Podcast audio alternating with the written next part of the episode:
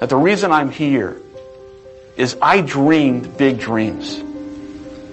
I dreamed the kind of dreams that other people said would not be possible. I'm also living proof. This isn't a Hollywood movie. I come literally from the other side of the tracks. If you saw where I grew up and we took a picture of it, the neighborhood, the setting, you say it's not, it's impossible that someone could come from there and get here. But it is possible. And not to sound too trite, if you dream big and surround yourself with great people and leave your ego at the door and share success with others and have a little luck along the way, you can do anything. But there will be people along the way, and I remember this, who will say to you, you know, you're dreaming too big. It's not possible. Those things just can't happen. Don't allow anyone, friend, family, acquaintance, teachers, whoever it is, don't allow anyone to tell you that what you are dreaming for yourself and your family is not possible. It is possible. Don't be one of those people 20 years from now are going to be walking around in a 9 to 5 job, miserable and angry and bitter because you let your dreams get away from you because you did not believe strongly enough in yourself and what was possible. Don't allow that to happen. And I, I can't encourage you enough to continue to think that things are possible and that your dreams can come true. And as it relates to finding your calling, it has to be linked to something that you are so passionate and crazed about that you're willing to knock down walls and climb mountains and do the things that are going to put yourself in a position of sacrificing so many other things for its success. And you can only do that when there's a compelling underlying feeling that you have that this is something I'm going to fight to the death for. And I think you can't really succeed at the levels that you want to unless you find that thing that you're so passionate, excited, and in love with. And I think because you've got it along the way, you're going to have to convince so many other people to believe in you and the idea and the opportunity and the struggle and the obstacles that are going to come can over, only be overcome by this passion that you have in which you're going to be able to get people to follow you uh, over, the, over those hurdles. I know it sounds a little bit sophomoric, but it's so true.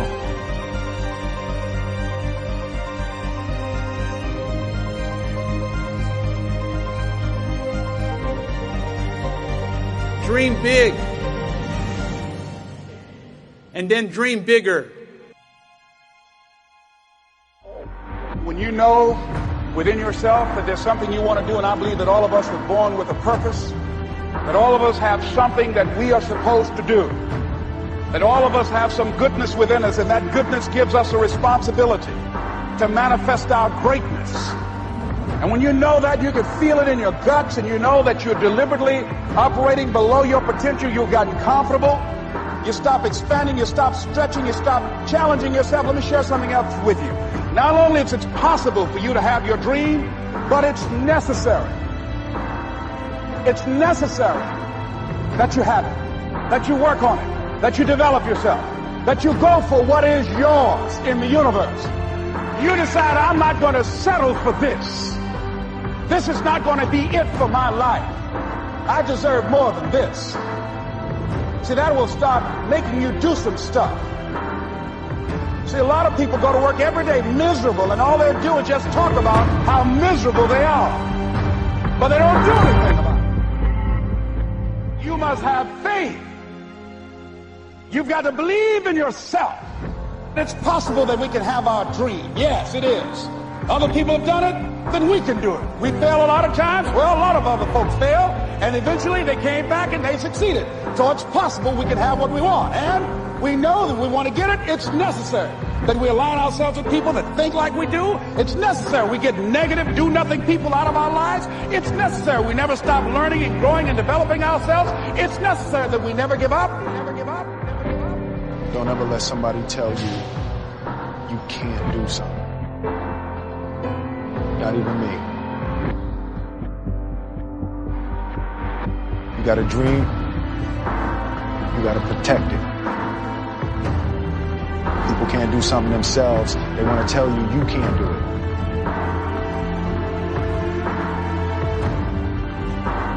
You want something, go get it. Period. A friend of mine who walks, he runs a marathon, and he says, when he's running the 26 mile marathon, he said, let's say that hypothetically, that 18th mile is the wall. He said, Les, when you get there and you're running, he says, everything in you is telling you to stop, to give up. Every muscle is aching. And you're saying to yourself, I can't do it. I can't do it and you just keep on and you keep on and you keep on. It seems like you're moving at slow motion. And then eventually when you break through that 18 mile wall, then you know it's like done and you're on automatic and you glide on in and you know it's there. You know you're going to get to the finish line. And we've all had experiences where we were working on something and we knew it was possible. And we did those things that were necessary to bring it into reality. We took the responsibility to make it happen. Other people couldn't see it. A lot of people didn't believe it. You were attacked. You were criticized. People were opposing you, but you kept on doing it. It was hard. It was rough. It was difficult. But to you, it was worth it. And eventually you got to a level you know, can nothing stop me now. I'm on the move. I'm on the move. My hero. That's who I chase. Now, when I was 15 years old, I had a very important person in my life come to me and say, Who's your hero? And I said, I don't know, I got to think about that. Give me a couple of weeks. I come back two weeks later. This person comes up and says, Who's your hero? I said, I thought about it. You know who it is? I said, It's me in 10 years. So you see, every day, every week, every month, and every year of my life, my hero is always 10 years away. I'm never going to be my hero. I'm not going to attain that. I know I'm not. And that's just fine with me because that keeps me with somebody to keep on chasing. I don't know what that dream is that you have. I don't care how disappointing it might have been as you've been working toward that dream. But here's what I know that that dream that you're holding in your mind, that it's possible. See, sometimes we can't say, I can do that. But what we can say, that it's possible that I can have my dream as we run toward it, as we work on it day in and day out. No one, ladies and gentlemen, could have convinced me when I started out just over six years ago working on my dream. And I want you to think about whatever your dream is. Because I was willing to take a chance, and most people won't do that. Most of the people that you talk to to try and bring them into the business, these are not risk takers. Most people have done all that they're ever going to do. They raise a family, they earn a living, and then they die. But people who are running toward their dreams, life has a special kind of meaning. And here's what I will share with you that in the process of working on your dreams, you are going to incur, incur a lot of disappointment, a lot of failure, a lot of pain, a lot of setbacks, a lot of defeats. But in the process of doing that, you will discover some things about yourself that you don't know right now. What you will realize is that you have greatness within you. What you'll realize is that you're more powerful than you could ever begin to imagine. What you will realize is that you're greater than your circumstances, that you don't have to go through life being a victim. But not only is it important that you believe and begin to know that it's possible for you to live your dream as you run toward it, but it's necessary that you work on yourself, that you develop yourself.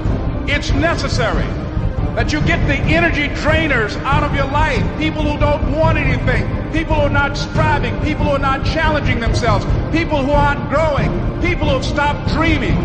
It's necessary that you align yourself with people and attract people into your business who are hungry, people who are unstoppable and unreasonable, people who are refusing to leave life just as it is and who want more. My mother used to say, birds of a feather flock together. If you run around with losers, you will end up a loser.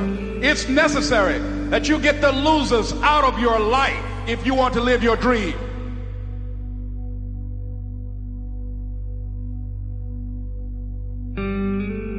It's necessary to know that everybody won't see it, that everybody won't join you, that everybody won't have the vision.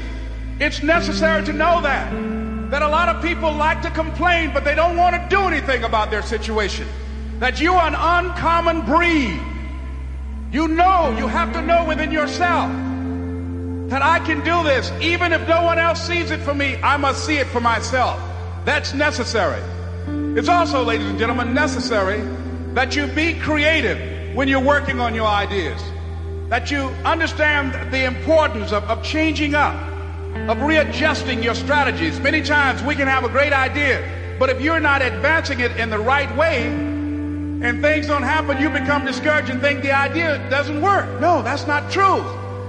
That is you. That is you. That no one can do it for you but you. And even though you face disappointments, even though you will experience some setbacks, it goes with the territory. You must understand that.